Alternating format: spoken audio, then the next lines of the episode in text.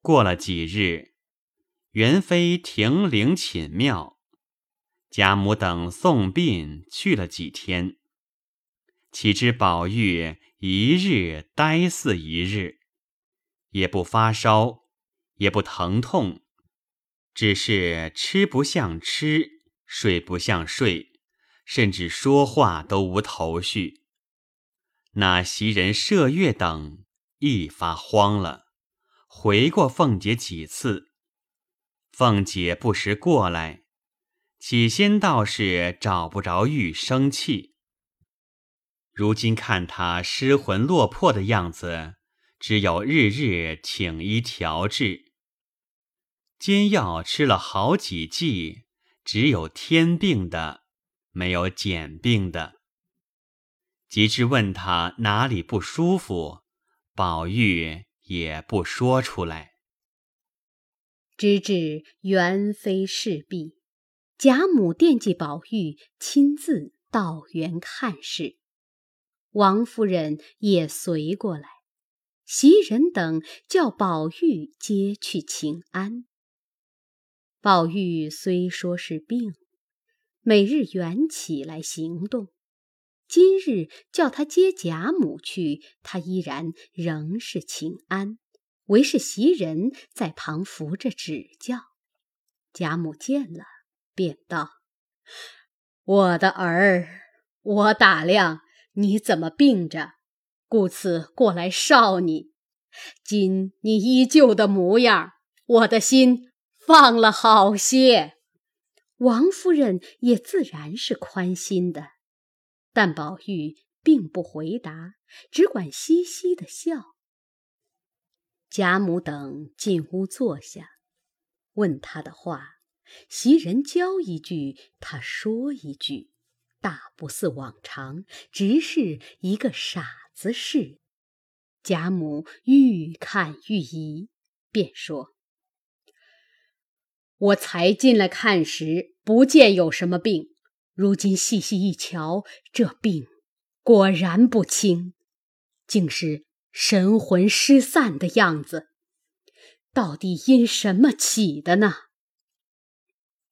王夫人知事难瞒。又瞧瞧袭人怪可怜的样子，只得便依着宝玉先前的话，将那往南安府里去听戏时丢了这块玉的话，悄悄地告诉了一遍，心里也彷徨得很，生恐贾母着急，并说：“现在着人在四下里找寻，求签问卦。”都说在当铺里找，少不得找着的。贾母听了，急得站起来，眼泪直流，说道：“这件玉如何是丢的的？你们忒不懂事了。难道老爷也是撂开手的不成？”王夫人知贾母生气，叫袭人等跪下，自己脸容低首回说：“媳妇恐老太太着急，老爷生气，都没敢回。”贾母害道：“嘿，这是宝玉的命根子，因丢了，所以他是这么失魂丧魄的，还了得！”况是这玉，满城里都知道，谁捡了去，便叫你们找出来吗？叫人快快请老爷，我与他说。那时吓得王夫人、袭人等俱哀告道：“老太太这一生气，回来老爷更了不得了。现在宝玉病着。”交给我们，尽命里找来就是了。贾母道：“你们怕老爷生气，有我呢。”便叫麝月传人去请。不一时，传进话来说：“老爷谢客去了。”贾母道：“不用他也使得。你们便说我说的话，暂且也不用责罚下人。我便叫脸儿来写出赏格，悬在前日经过的地方，便说：有人捡得送来者，情愿送银一万两；如有知人捡得，送信找得者，送银五千两。如真有了，不可吝惜银子。这么一找，少不得就找出来了。若是靠着咱们家几个人找，就找一辈子也不能得。王夫人也不敢直言，贾母传话告诉贾琏，叫他速办去了。贾母便叫人。将宝玉动用之物都搬到我那里去，只派袭人、秋纹跟过来，余者仍留园内看屋子。宝玉听了，终不言语，只是傻笑。贾母便携了宝玉起身，袭人等搀扶出园，回到自己房中，叫王夫人坐下。看人收拾里间屋内安置，便对王夫人道：“你知道我的意思吗？我为的园里人少，怡红院的花树忽萎忽开，有些奇怪。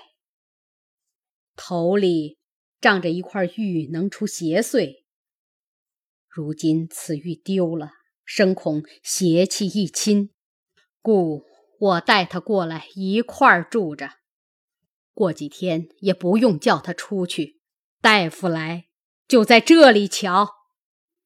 王夫人听说，便接口道：“老太太想的自然是，如今宝玉同着老太太住了，老太太的福气大，不论什么都压住了。”贾母道。什么福气？不过我屋里干净些，经卷也多，都可以念念，定定心神。你问宝玉好不好？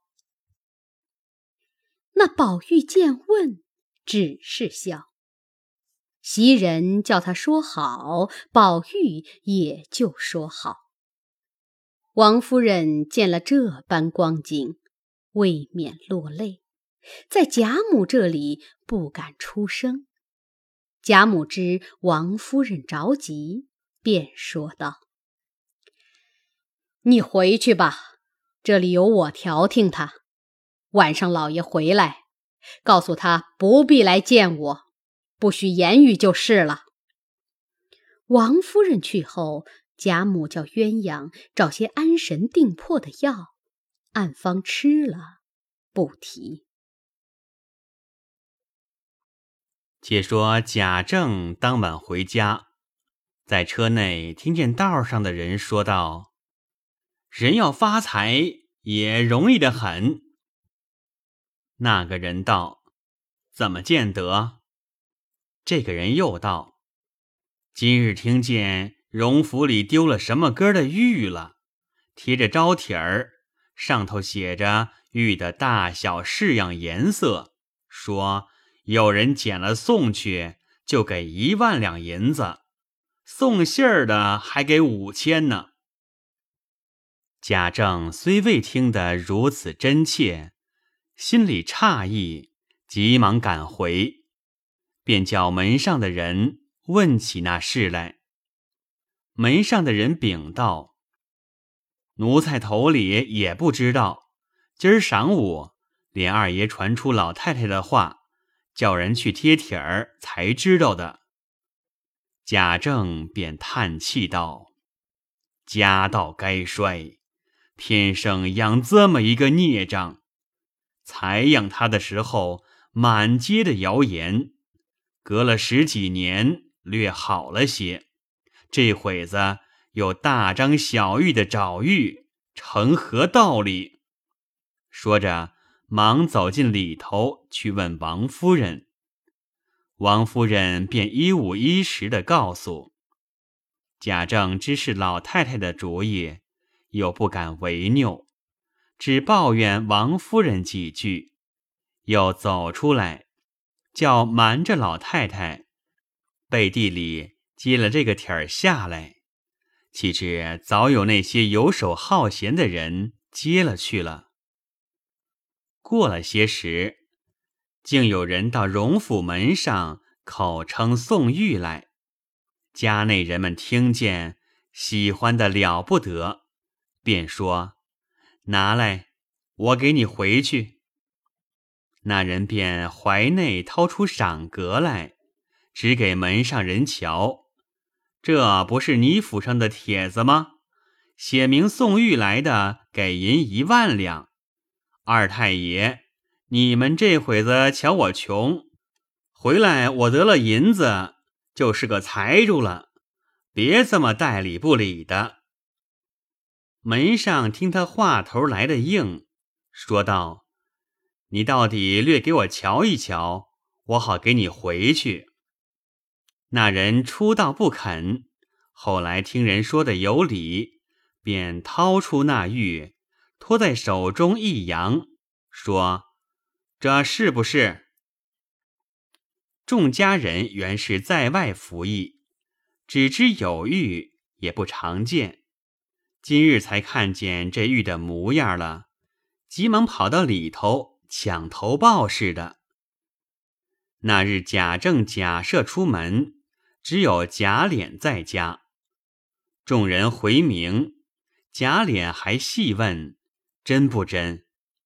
门上人口称亲眼见过，只是不给奴才，要见主子，一手交银，一手交玉。贾琏却也喜欢，忙去禀知王夫人，即便回名贾母，把个袭人乐得合掌念佛。贾母并不改口，一叠连声：“快！”快叫脸儿请那人到书房内坐下，将玉取来一看，即便送银。贾琏一言，请那人进来，当客待他，用好言道谢，要借这玉送到里头，本人见了，谢银分离不短。那人只得将一个红绸子包送过去。贾琏打开一看。可不是那一块晶莹美玉吗？贾琏素昔原不理论，今日倒要看看。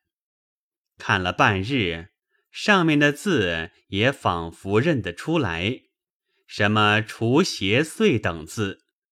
贾琏看了，喜之不生，便叫家人伺候，忙忙的送与贾母、王夫人认去。这会子惊动了何家的人，都等着争看。凤姐见贾琏进来，便劈手夺去，不敢先看，送到贾母手里。贾琏笑道：“你这么一点事儿，还不叫我献功呢？”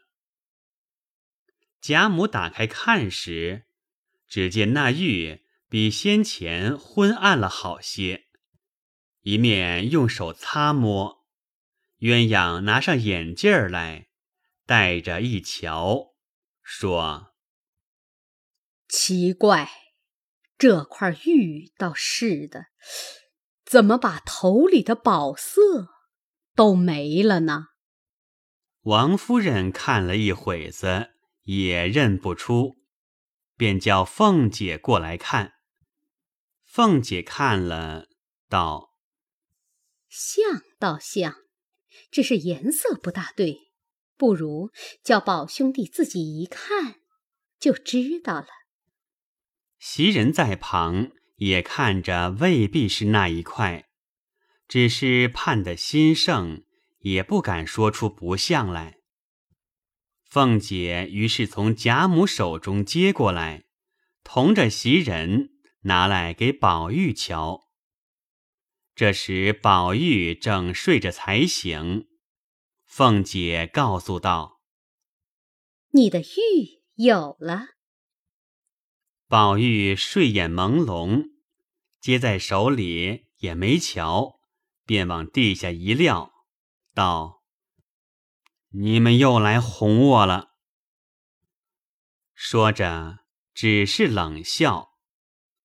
凤姐连忙拾起来，道：“哎，这也奇了，怎么你没瞧就知道呢？”宝玉也不答言。只管笑。王夫人也进屋里来了，见他这样，便道：“这不用说了，他那玉原是胎里带来的一种古怪东西，自然他有道理。想来这个必是人见了铁儿，照样做的。”大家此时恍然大悟。贾琏在外间屋里听见这个话，便说道：“岂不是，快拿来给我问问他去。人家这样事，他敢来鬼混。”贾母喝住道：“脸儿，拿了去给他，叫他去吧。那也是穷极了的人，没法儿了。所以见我们家有这样事，他便想着。”赚给个钱也是有的，如今白白的花了钱弄了这个东西，又叫咱们认出来了。依着我，不要难为他，把这玉还他，说不是我们的，赏给他几两银子。外头的人知道了，才肯有信儿就送来呢。若是难为了这一个人，就是有真的，人家。也不敢拿来了。贾琏答应出去，那人还等着呢。半日不见人来，正在那里心里发虚。只见贾琏气愤走出来了，未知如何，下回分解。